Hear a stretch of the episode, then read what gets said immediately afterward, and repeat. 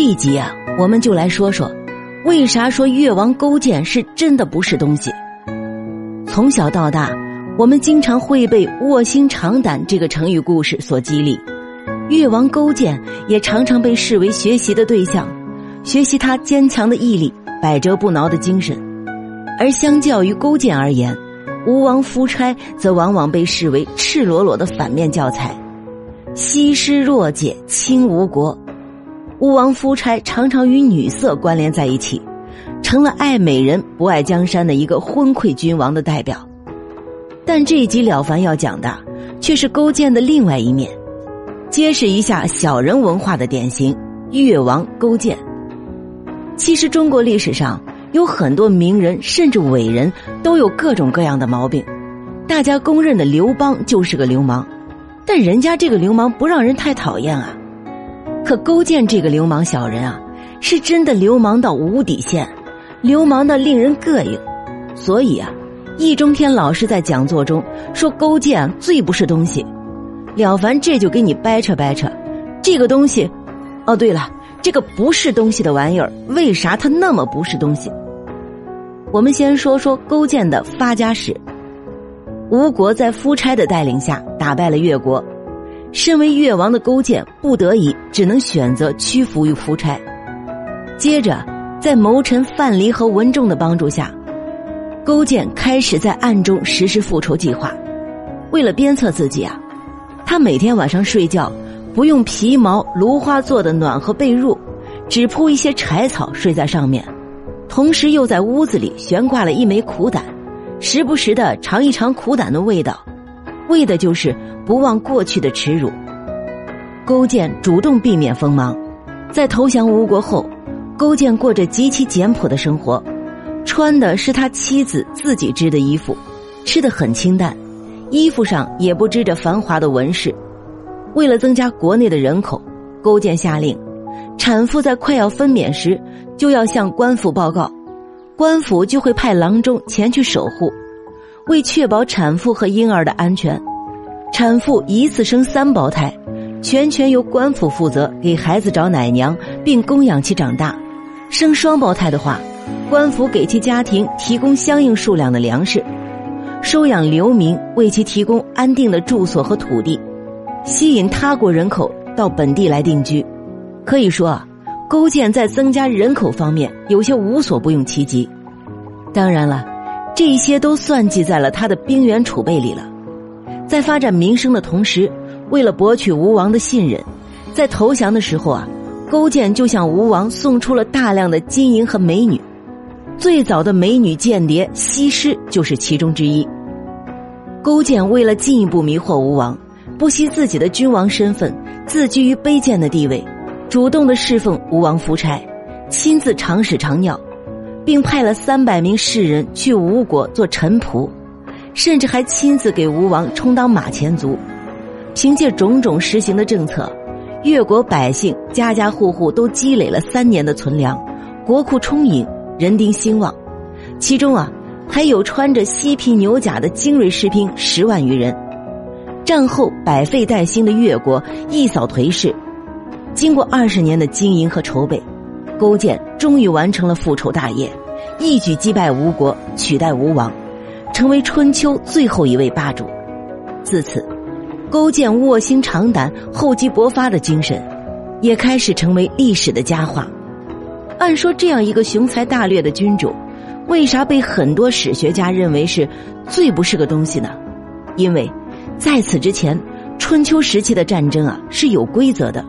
那就是太公兵法的军礼，而这些规则全部因为一个小人勾践给破坏掉了。之后就出现了春秋无义战，战国之间的战争更加是为了获胜无所不用其极，彻底没了底线。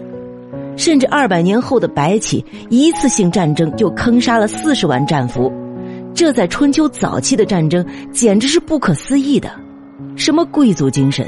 什么绅士文化，全部无影无踪，国与国之间彻底变成了尔虞我诈、流氓之战，而这一切均源自于一个人——卧薪尝胆的勾践。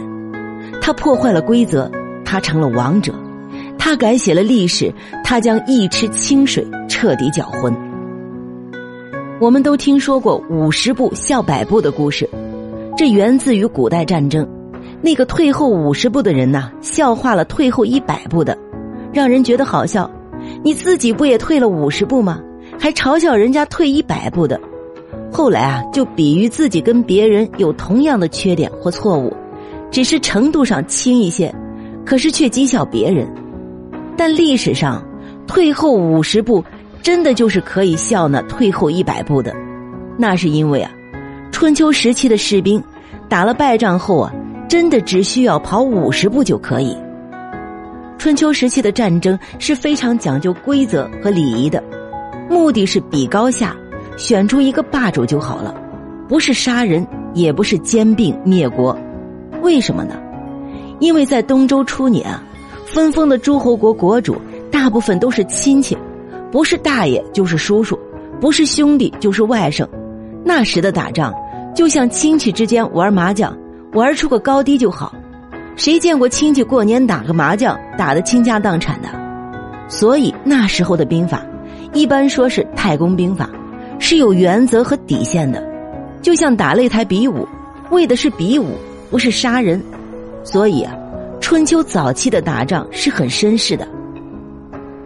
打仗的大前提是要师出有名，你不能无来由的突然就攻打人家，要说明缘由，比如啊。你家谁谁偷吃了我的饭？谁偷用了我的化妆品？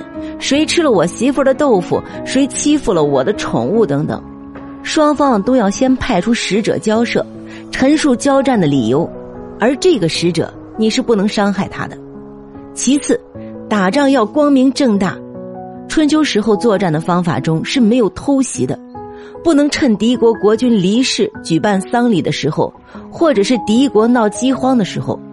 总而言之啊，就是不能用下三滥的手段，要光明正大，要用正当的手段。